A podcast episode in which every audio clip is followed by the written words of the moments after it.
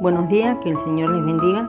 Me gustaría compartir con vosotros en esta mañana en el libro de jueces capítulo 4 y leemos en el versículo, en el versículo 4. Gobernaba en aquel tiempo a Israel una mujer, Débora, profetisa, mujer de Lapidot, y acostumbraba a sentarse bajo la palmera de Débora, entre Ramá y Betel, en el monte de Efraín, y los hijos de Israel subían a ella a juicio. Y ella envió a llamar a Barak, hijo de Abinoam, de Cedes de Nestalí, y le dijo, ¿no te has mandado Jehová Dios de Israel diciendo, ve, junta a tu gente en el monte de Tabor, toma contigo diez mil hombres de la tribu de Neftalí y de la tribu de Zabulón. Y yo atraeré hacia ti al arroyo de Cisón a Sísara, capitán del ejército de Jabín, con sus carros y su ejército, y lo entregaré en tus manos. Barak le respondió, si tú fueres conmigo, yo iré, pero si no fueres conmigo, no iré. Ella le dijo, iré contigo. La situación del pueblo de Israel en, en, en este tiempo era, era esta. Dice la Biblia que después de la muerte de Ahod, los israelitas volvían a hacer lo malo ante los ojos de Dios y que las consecuencias de darle la espalda a Dios era que los pueblos vecinos venían y los oprimían. En esta ocasión Dios los entregó en manos del rey de Canaán y de Císara, el capitán del ejército, quien dice la Biblia que tenía 900 carros de hierro y que durante 20 años había estado oprimiendo al pueblo de Dios, a los israelitas. Pero Dios usa a una mujer, Dios usa a Débora. ¿Y quién era Débora? Pues Débora era una líder, una juez, una profetisa que Dios usó para transmitir su voluntad al pueblo de Israel.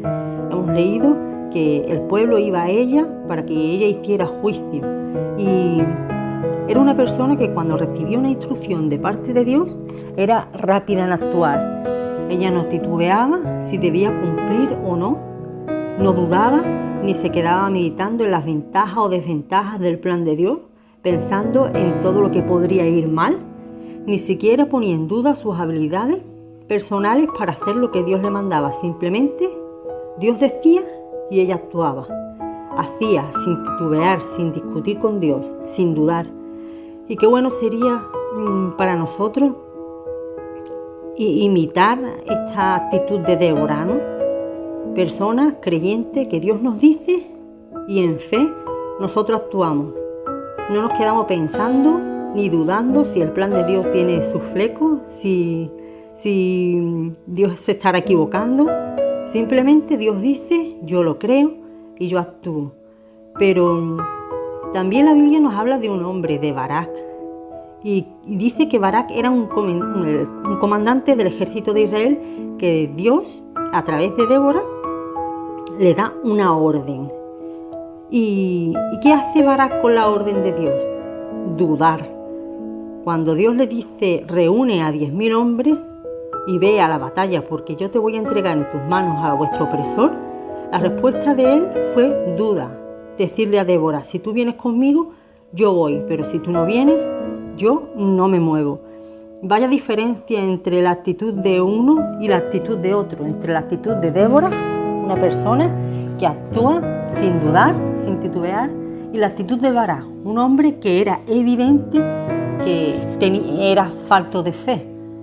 Pero mm, a mí me gustaría centrarme en esta mañana en, esta actitud de Bará y no para señalarlo con el dedo por ser un hombre falto de fe, sino para identificarme o que nos identifiquemos con él, porque es verdad que aunque lo ideal sería decir sí inmediatamente a Dios, no siempre es así y no siempre lo hacemos, pero lo que me gusta de Barak es que aunque él dudaba en su corazón o no tenía la suficiente fe, pero fue un hombre que supo apoyarse en una persona espiritual, supo buscar a alguien que sabía que en, la duda y en, el, tiempo de dificultad estaría con él.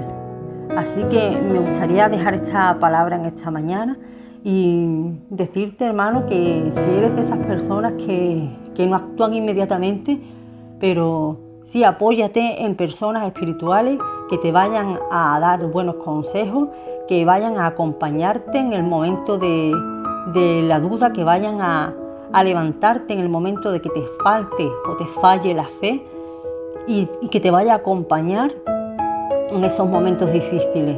Que Dios te bendiga y espero que esta palabra sea de edificación y de bendición para tu vida.